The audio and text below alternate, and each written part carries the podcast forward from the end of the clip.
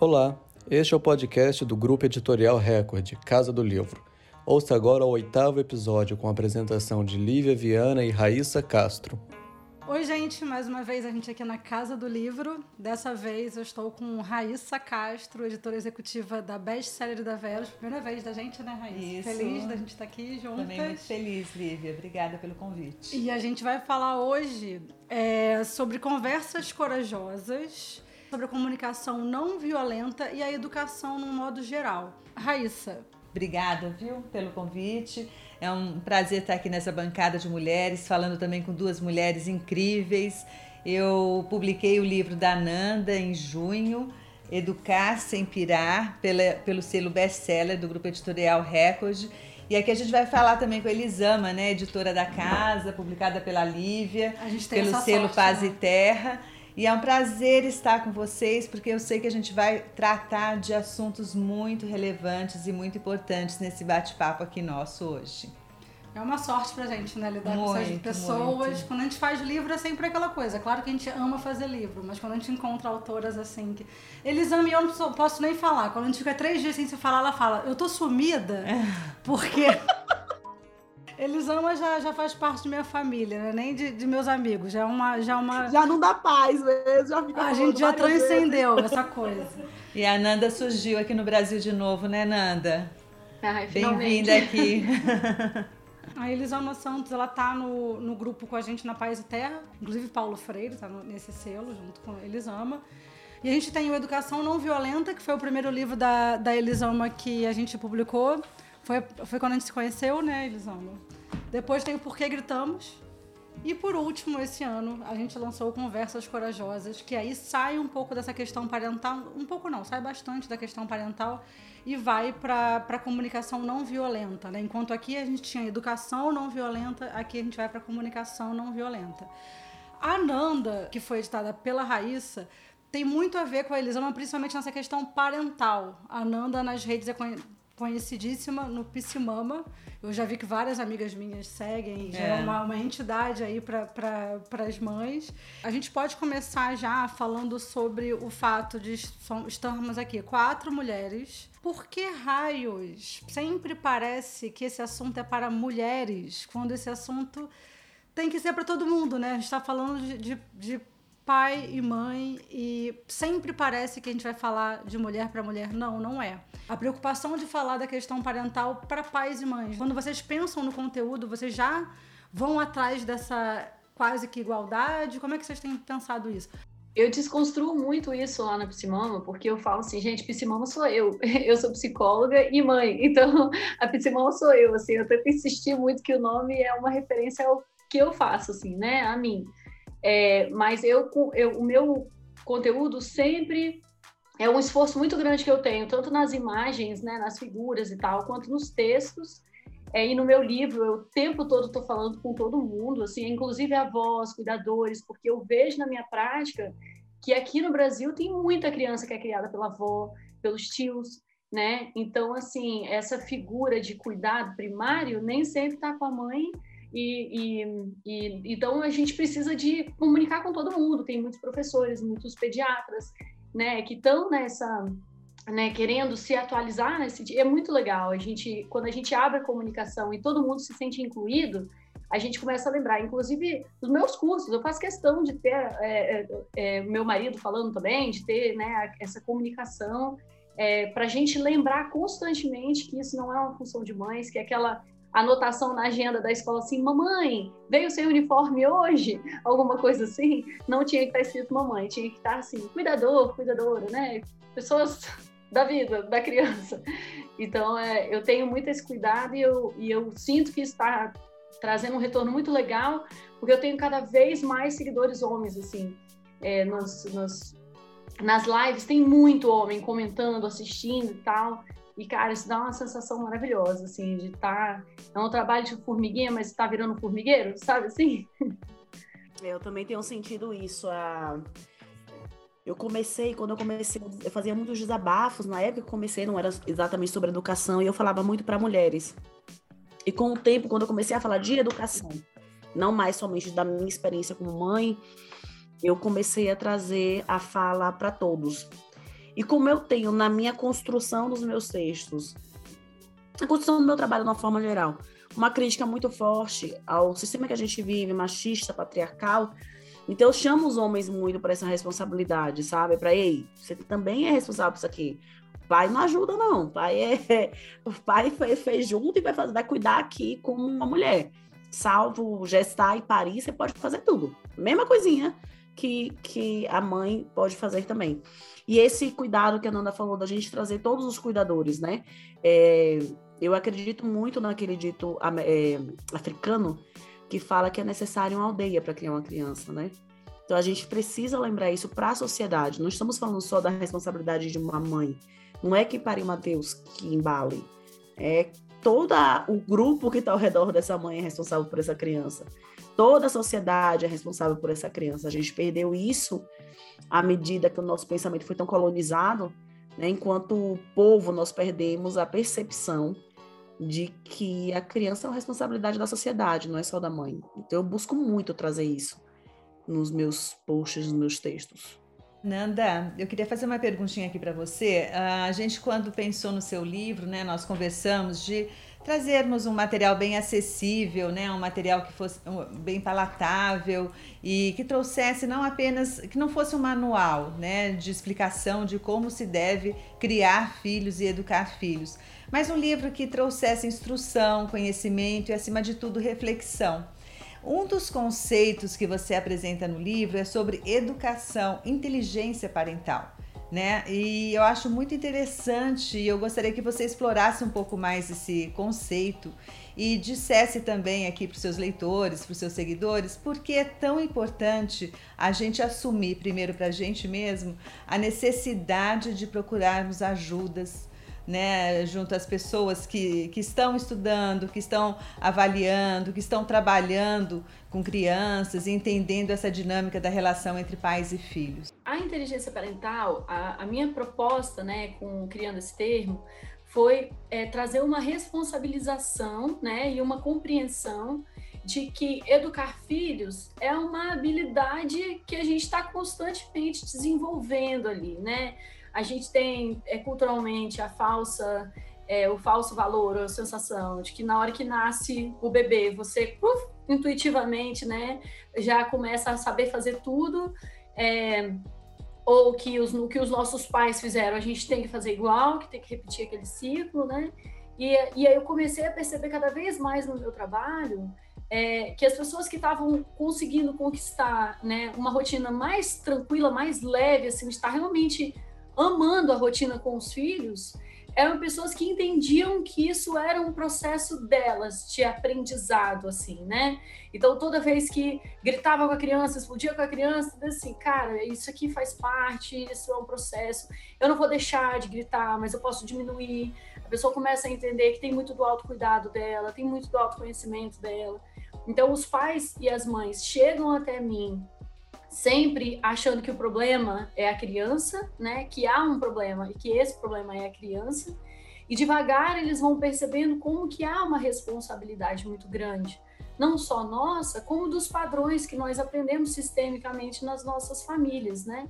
Então, é, eu comecei a perceber que era uma habilidade a ser desenvolvida da mesma forma que a gente tem que desenvolver a nossa maturidade, a nossa inteligência emocional, a nossa maturidade e inteligência social, a nossa maturidade e inteligência acadêmica, a gente precisa ter, desenvolver um, alguma coisa para ser pai, ser mãe. E aí eu que coisa é essa? Eu pensei, é um tipo de inteligência, né? Um, lidar com a criança, lidar com a infância, né? Conseguir é, é, é um tipo de inteligência. E aí eu criei esse termo inteligência parental para descrever essa habilidade. Maravilha. Isso que você fala me lembra também um termo que Elisama no livro novo vai falar muito, que é coragem. A coragem, a Elisama vai falar demais no livro sobre isso, não à toa o livro vai falar de, chama-se, né, Conversas Corajosas. E eu entendo que o que Elisama fala no livro é você desenvolve coragem. Você não necessariamente, você nasceu pronto, desconstruído, corajoso. Você vai ali buscando aquilo, né? O livro ensina muito sobre isso. Elisama, fala pra gente um pouco sobre essa construção da coragem. E o que, que você definiria como coragem se você não fosse usar o dicionário? Assim, como é que você chegaria nesse lugar da coragem? Quando eu comecei a escrever o livro, eu perguntei para muita gente no meu Instagram, né, o que é coragem para você? E a gente tem uma associação que eu considero super perigosa, da coragem como destemor, né? Coragem como uma ausência de medo, ou coragem como um vencer o medo. E a gente não precisa entrar em guerra com o medo. O medo ele faz parte da vida, ele vai estar aqui, ele às vezes é esse cuidador super protetor e exagerado que quer que a gente fique parado no lugar para não machucar. E a gente vai aprender a lidar com ele. Mas ele não vai desaparecer.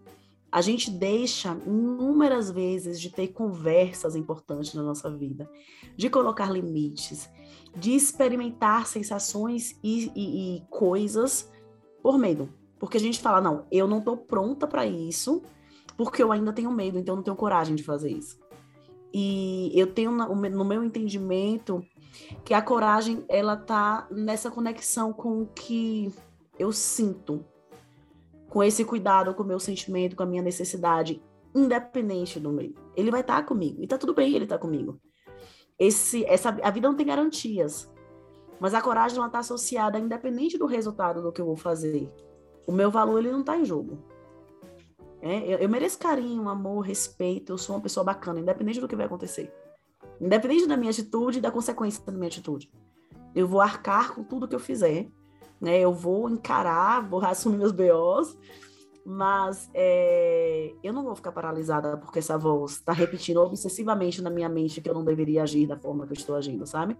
Então eu trago na, na minha vida a coragem como essa conexão comigo, como essa essa conexão, essa abertura com o outro, como essa confiança de que eu sou capaz de fazer algo independente da, da, da garantia do resultado que aquilo vai, tra vai trazer para mim. Nossa, que lindo isso que você trouxe, Lisama. Isso me faz pensar que realmente educação não se faz sem uma boa comunicação, né, Lisama? E, e vice-versa também. Uma boa comunicação não se faz sem educação, né? E eu queria perguntar para você que coragens, cora que conversas corajosas a gente precisa ter hoje com os nossos filhos? Uma pergunta que eu faço para você e estendo para Nanda depois também. Quais são essas conversas corajosas que precisamos hoje adotar e ter, né, e abrir para os nossos filhos? A conversa mais corajosa que a gente pode ter com os filhos é a conversa que a gente assume que eles não são nossas extensões. Eu acredito que uma das maiores dificuldades dos pais e das mães é a gente enxergar aquele ser humano como alguém único que existe para além de mim não é o estandarte das minhas bandeiras, não pense exatamente como eu, devo, eu acho que ele deve pensar, não é o meu cartão de visita, não é a prova de que eu sou uma mãe bacana ou que eu sou uma mãe terrível. Existe uma coragem única de olhar para essa criança com curiosidade e fazer quem é você? Essa criança, esse adolescente, esse adulto. Quantos pais adultos até hoje nunca tiveram coragem de conversar com os filhos e conhecer os filhos? Quem é você? É, muito, é muita coragem a gente conseguir abrir mão da nossa expectativa, abrir mão das nossas certezas, das nossas projeções e olhar para os nossos filhos para além de tudo isso que a gente espera deles. Porque a gente idealiza muito os filhos, né, Elisama? E na verdade a gente precisa realmente ter coragem de encarar e saber quem eles são. Porque a partir desse olhar é que eles vão se desenvolver melhor, né? Nanda, para você, quais são as conversas corajosas que precisamos ter com os filhos? Então, eu acho que a, a minha, a, a, que veio na minha cabeça quando você perguntou, né, é muito parecido com a da, da Elisama, que é a, a, as, as reparações, né, o pedido de desculpas, assim, você, eu acho que ah, muitas gerações vão, vai demandar, vai demandar de muitas gerações muita coragem para conseguir olhar para um filho e falar eu errei, né, porque historicamente na nossa cultura um pai admitir, uma mãe admitir que errou era praticamente perder a autoridade, né? Era, enfim, era uma, um, uma catástrofe no relacionamento com o filho, é, admitir um erro, né? Então, muitos de nós crescemos com pais perfeitos, né? Que nunca erravam e quando eles erravam, a culpa era nossa. Se eles perdiam a paciência, a culpa era nossa. Então, é, você ter a coragem de ser quem errou no relacionamento com uma criança, você saber lidar com isso, saber fazer suas reparações, pedir os seus perdões, é, sem ficar culpando a criança, nem mais você também, só realmente dizer que eu errei e, e o que que, né? Eu acredito que seja, é, acho que demanda uma coragem gigante, assim. E, e eu acho que, sinceramente, tem um, um, uma conversa corajosa. Eu falei para Elisama, né, que eu, eu, eu preciso ler esse livro dez vezes, porque é, eu acho que uma das, das coisas que é um desafio muito grande para os pais, que é um pouquinho diferente do que você me perguntou, Rai, que é assim, conversas corajosas que eles precisam ter com os pais deles para conseguir liberar os próprios filhos é, de certas projeções que eles acabam fazendo. Então, ah, eu não era assim com a minha mãe, então eu quero que o meu filho seja muito, e aí a gente acaba tentando compensar, tendo comportamentos compensatórios com os nossos filhos, quando o que a gente precisava de verdade era conversar com outra pessoa. É ter uma conversa difícil, tem que ter uma coragem do caramba para você ir lá e ter uma conversa com sua mãe, ter uma conversa com seu pai, uma avó, uma pessoa que foi importante na sua vida, para você parar de ficar compensando, de ficar projetando isso no seu relacionamento com seus filhos. Essa é uma conversa bem corajosa que precisa ter. Super. E Elisama fala disso no Conversas Corajosas também, do quanto que, por exemplo, a gente vai se compa vai comparar nossos pais e nossas mães, que era uma geração que não não não estava tão ligado assim no, nos problemas e nas, nas armadilhas que pode vir assim da convivência, né? Às vezes a gente fala, ah, mas minha mãe não me dava isso, meu pai não me dava aquilo. Que geração era aquela, né? Tem um, tem um olhar aí que, que há de se ter coragem para realmente buscar, né? Porque aí é quase uma terapia, né? Você vai realmente ali no, na, no X da questão muitas vezes.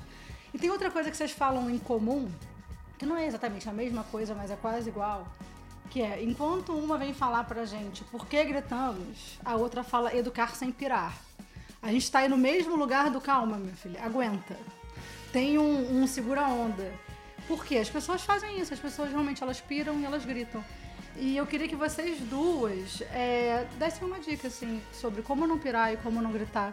Esse sem pirar, né, é, do meu livro, é nessa mesma, nessa mesma linha do, do não gritar, né, ou não surtar, no sentido de você é, não entrar nessa, nessa, nessa atmosfera tão estressante dentro da sua casa que tudo, tudo se perde muito rápido, né? É, a gente, como eu até botei no livro assim, a gente vai dar umas piradinhas, porque dar as piradinhas, elas fazem parte da rotina com filhos. O que a gente não pode é pirar de vez. Aquela coisa de você desistir da sua rotina com a criança, você chutar o balde, você já chegar perto da criança, estressar de estar chegando perto dela.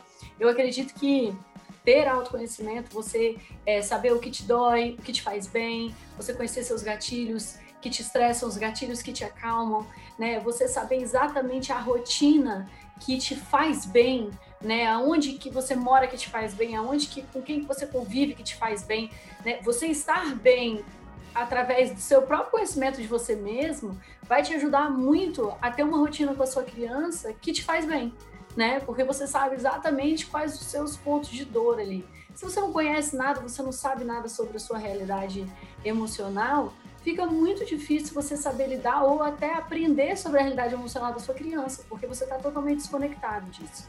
Então, para mim, educar sem pirar é educar com muito autoconhecimento e muita conexão consigo mesmo.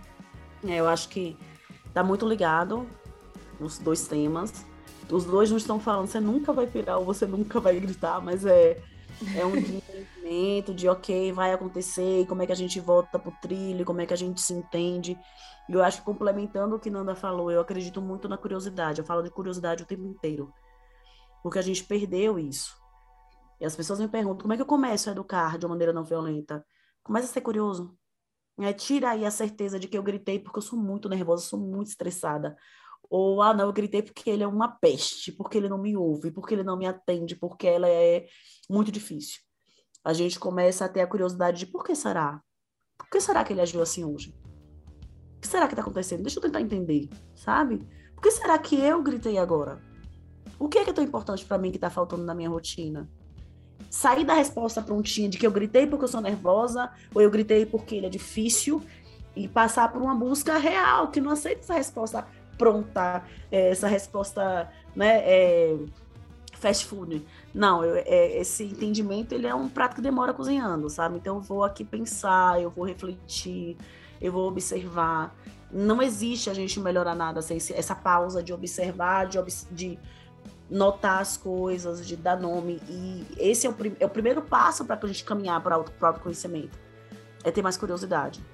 Nanda, uh, deixa eu te fazer uma pergunta, né? Tendo como base, como parâmetro a sociedade de hoje, né? Que nossos filhos, né, estão inseridos e que nós estamos inseridos também.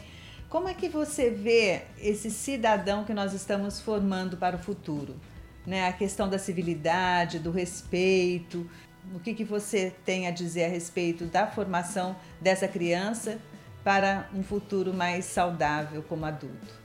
Eu acredito que isso começa né, nessa criança ter uma referência na infância de proteção, de cuidado, né, é, de porto seguro e que ela não sinta, não aprenda de forma é, instintiva, né? O corpo dela não aprenda a se defender do planeta o tempo inteiro, né?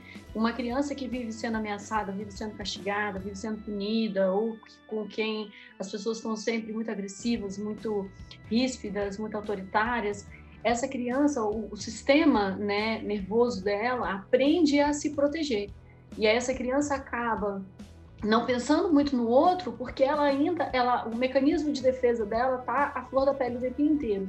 Como que eu vou ficar preocupada com alguém se eu estou correndo risco de vida, né? Então o meu foco serei eu, né? É, e, e, aí a, o corpo da criança não aprende a olhar para o outro porque ele está sempre se protegendo de, em todos os relacionamentos que ele entra.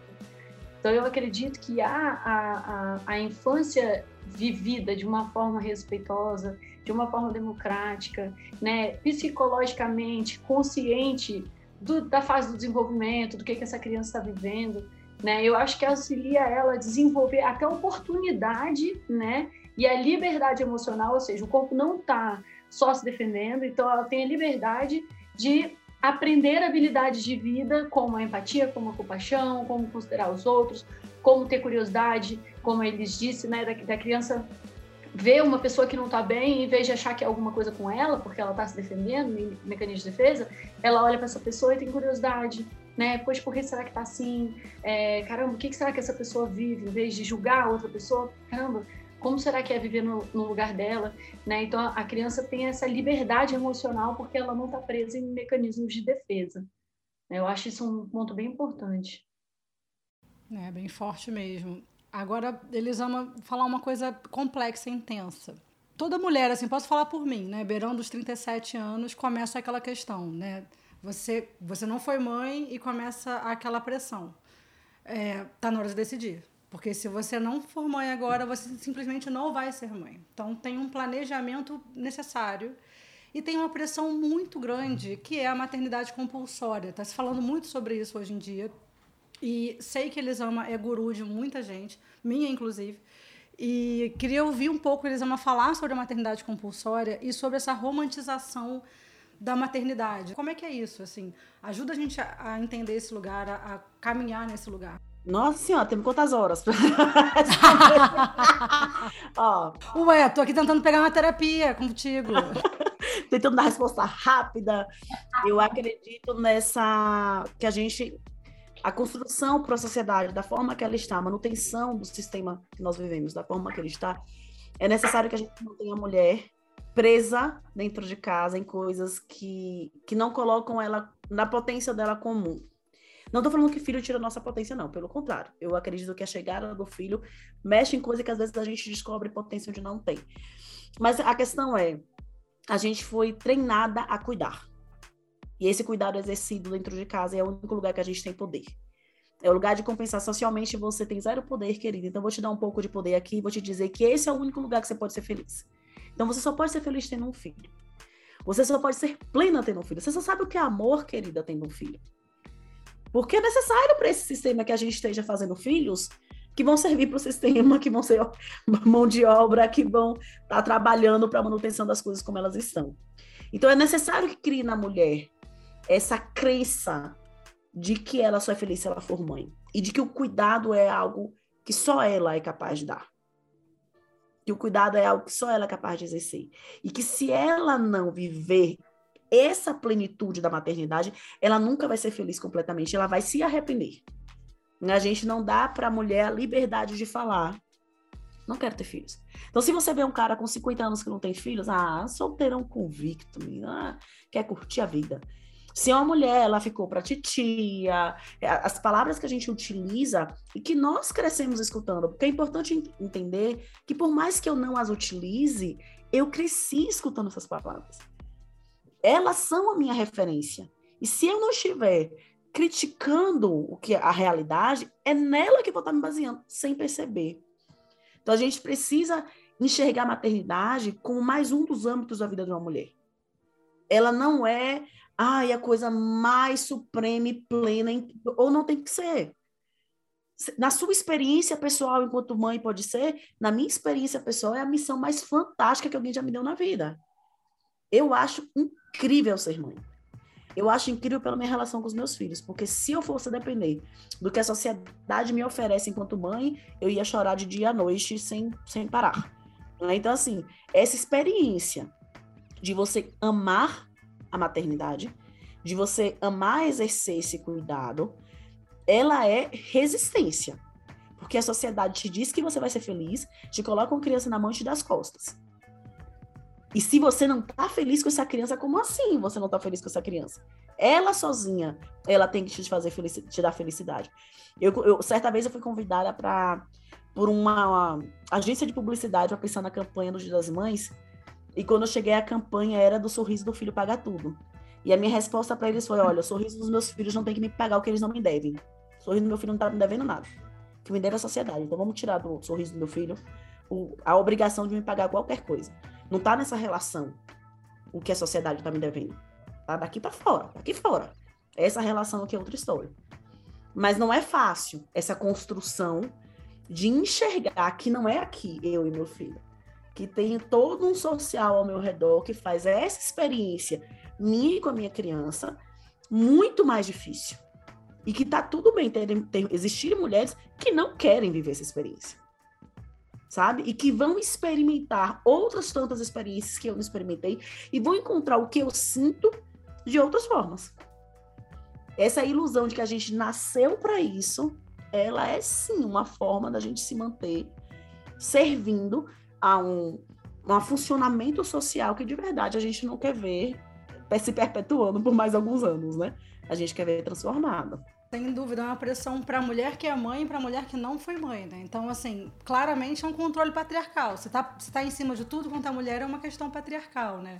Eu queria fazer uma última perguntinha, posso? Eu acho, eu queria encerrar é, com vocês dando aqui uma mensagem para os pais e para as mães, né? Eu vejo que a minha geração provavelmente foi a, talvez a primeira que começou a, a, ver essas questões psicológicas da educação, a perceber o trauma, né, que os pais uh, causam nos filhos, né, porque antigamente era tudo muito padronizado. E a minha geração parece que começou a questionar e a perceber. Né, as questões da, da psicologia foram muito mais presentes, né? A psicologia infantil começaram a ser mais acentuadas. Mas eu acho também que os pais e as mães se sentem muito culpados, né? Muito apontados, com um peso muito grande nas costas. Que mensagem vocês teriam para esses pais e para essas mães que estão tentando acertar, mas se sentem tão julgados? Olha, tem um, um livro que eu não, não me lembro agora o nome do livro, mas a autora fala que quando a gente promete que a gente nunca vai errar, a gente está com a meta de gente morta. E nós temos a tendência de nos colocarmos, enquanto pais e mães, muitas metas de gente morta. Socialmente falando, antigamente, para ser um bom pai ou uma boa mãe, bastava você ter uma criança limpinha e educadinha. Ponto. Agora a gente colocou muitas camadas nesse, nesse, pai bom e nessa mãe boa. Então, seu filho tem que falar inglês, daqui a uns tempos tem que falar chinês, tem que estar na, na escola Waldorf ou não sei o quê, e construtivista, e você tem que saber dessa pedagogia, você tem que alimentar somente com orgânicos. A gente colocou um monte de camadinhas e nós precisamos lembrar que nós somos humanos, que nós vamos errar, que tem muita coisa que não dá para você jogar no indivíduo, que é uma responsabilidade coletiva e social, e que os nossos erros também ensinam para os nossos filhos. Se eu sou uma mãe perfeita, eu coloco para o meu filho, para minha filha, um parâmetro que ele nunca vai alcançar. A referência de vida que ele vai ter vai ser olhar para essa pessoa inalcançável, que nunca erra e falar: Meu Deus, eu não vou dar conta da vida, porque eu não sou isso aí. Eu não chego nesse lugar. Essa minha referência é cruel. Então, a gente errar também ensina para os nossos filhos. E como nós lidamos com os nossos erros, assumimos nossas responsabilidades, como Nanda falou, peço desculpa, converso, me atrapalho e assumo que eu me atrapalhei, vou lidar com as consequências. Gente, isso cria cidadãos conscientes de si, do seu papel na sociedade, lindamente. Então, a gente, a, a gente ensina quando a gente acerta. E a gente ensina pra caramba quando a gente erra também. Eu acho que a pessoa que mais cobra da gente, né, acaba sendo a gente mesmo, sim. E aí eu acho que tanto a maternidade quanto a paternidade acabam se tornando muito pesadas porque a gente está preso na criação que nós tivemos, né, aos pais que nós tivemos. Então a gente fica sentindo que fazer diferente deles o tempo todo a gente acha que a gente não devia estar fazendo, né? A gente fica o tempo todo pensando o que, que minha mãe ia pensar do que eu estou fazendo, o que, que meu pai ia pensar do que eu estou falando. E aí, quando a gente se cobra, a gente se cobra por um monte de gente. A gente está se cobrando o que minha mãe ia pensar, o que meu pai ia pensar, o que meus amigos iam pensar, o que as outras mães iam pensar. E a gente acaba tendo tantas vozes na nossa cabeça que fica enlouquecedor, né? E eu acredito que é, acalmar essas vozes, né, vem a partir dessa desse autoconhecimento, dessa noção assim de pera lá, né, eu sou o suficiente, sim, eu estou no meu processo e tá tudo bem. Né? Então, quando essas vozes vierem vir, eu agradeço todas vocês, mas eu estou no meu processo, eu sou capaz e vai dar tudo certo. Então, a gente exercitar, se cobrar menos, porque é isso que Elisama falou é tão importante, né, é, com relação aos nossos filhos e a gente fazer reparações e a gente saber como os nossos erros ensinam para eles e a gente precisa de enxergar isso com relação a gente também. Então, a gente se perdoar, a gente fazer reparações com a gente, a gente se cobrar e se criticar menos, né? E a gente ter nos nossos próprios erros uma experiência maravilhosa de que olha como eu tô crescendo, olha que percebi o erro. Podia nem ter percebido, podia estar errando sem saber. E eu percebi, ótimo, não só errei, eu errei e percebi. Então a gente se dá o carinho, sabe? Se acolher mais, é, se, se apreciar mais. Caramba, às vezes a mãe tá lá se cobrando a beça, o pai tá lá se cobrando a beça. Não, espera lá, eu tô pensando essas coisas, eu tô com essas preocupações, olha que legal. Você conseguir apreciar que você tá topando a jornada de buscar ser a, a, a mãe ou o pai mais legal que você conseguir ser você vai errar a beça porque faz parte desse processo. Então não tem como ser diferente disso. Então você ficar apreciar isso, falar, cara, eu topei, eu tô aqui, eu tô correndo atrás, tá muito legal e tal. Então, nem sempre isso vai ser fácil, né? Nem sempre isso vai ser verdade também. Mas a gente vai tentando e, e eu acho que é muito importante a gente desenvolver essa amizade com a gente da gente se dar carinho, da gente se, se cuidar, né? Tomar um banho longo se curtindo, né? E aprender a se perdoar e se dar muito amor porque a gente merece. Ai, Ótimo. Lindo. Obrigada, gente, de verdade. Muito obrigada pelo convite, pessoal. Adoramos. Beijo. Obrigada, gente. Beijo, Elis. Obrigada, Raíssa, por ter estendido esse final e mostrado pra gente um pouco mais dessas dicas dessas mulheres incríveis. Obrigada, Raíssa. Eu que agradeço, Lívia, a primeira casa do livro. Adorei a experiência, viu? Volte. Volto. Então, tá. Obrigada. Até a próxima, gente. A gente vai gravar mais Casa do Livro. Fiquem atentos. Beijinho. Até.